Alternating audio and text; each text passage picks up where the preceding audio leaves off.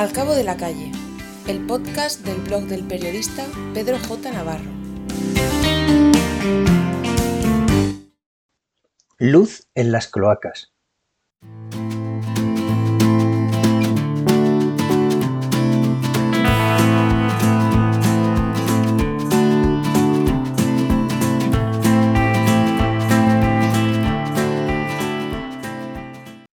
No sé qué fue antes, la pasión por el periodismo o por la literatura, si el deseo de elaborar reportajes de investigación o la aventura para sumergirme en el género negro.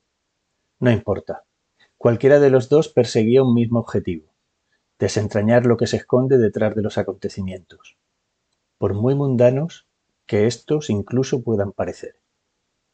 Con el periodismo, para contar lo que algunos pretenden ocultar.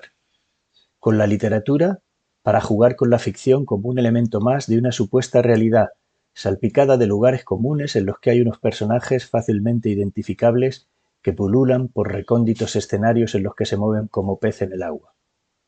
Historias que ayudan a entenderse mejor uno mismo, o lo que le rodea, y a jugar con el lenguaje como ese junco que se mece ante cualquier viento acariciador.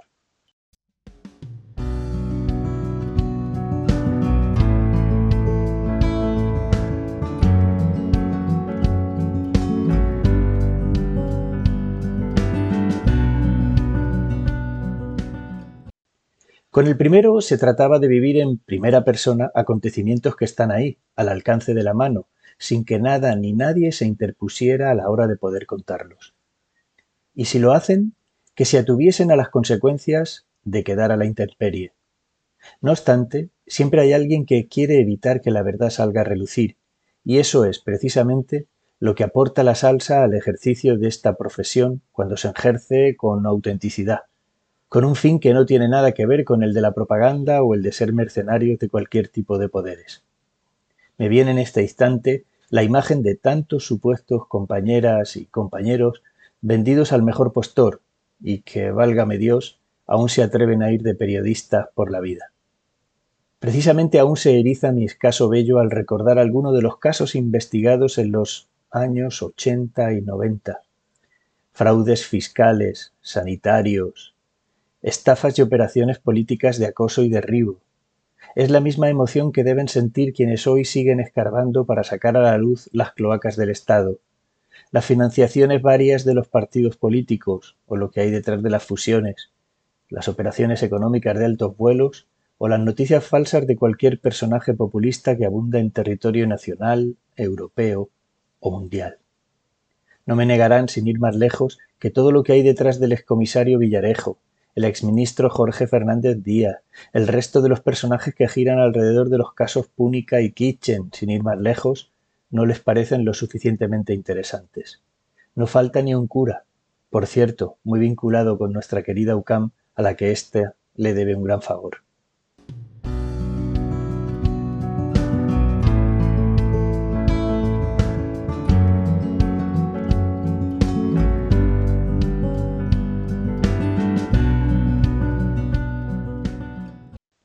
Pero contar la realidad también es poner negro sobre blanco el drama de acontecimientos como el de las personas refugiadas a las que impedimos llegar a Europa o las retenemos en condiciones inhumanas en unos campos que, más que de refugiados, son de concentración, como denuncia el sacerdote Joaquín Sánchez. Es el periodismo que trata de dar voz a quienes no la tienen, el que pone luz a la oscuridad y palabras e imágenes al silencio ante realidades que nos golpean como la que sufren las más de 13.000 personas que se han quedado sin nada en el campo de refugiados de Moria, en Grecia, tras el devastador incendio que hace unos días se llevó por delante sus maltrechas instalaciones. Es el periodismo que trata de vencer la indiferencia de una Europa que mira, que miramos hacia otro lado. La literatura, especialmente la negra, la oscura, es la que permite acercarse a la psicología humana más escondida, aquella que es capaz de justificar una muerte cuando no causarla la que permite la inmersión en una historia de ficción, pero que está contada de tal manera que a los personajes el lector les pone rostro y les ayuda a construir su propia vida y acontecimientos. Además, la trama sirve muchas veces para unir los eslabones de una cadena repleta de vivencias similares, recuerdos aparcados y protagonistas de una historia que no te resulta extraña.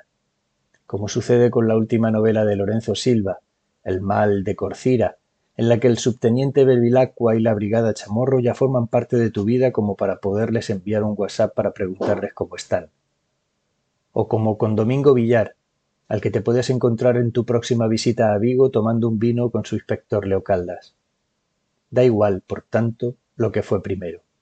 De lo que se trata es de no perder nunca la capacidad de emocionarse y de no mirar hacia otro lado, desde la más genuina sinceridad y autenticidad.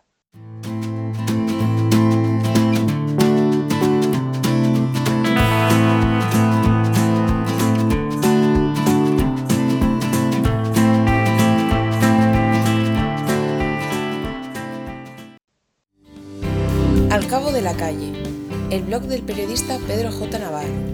Puedes suscribirte a este canal en YouTube y si te gusta, compártelo.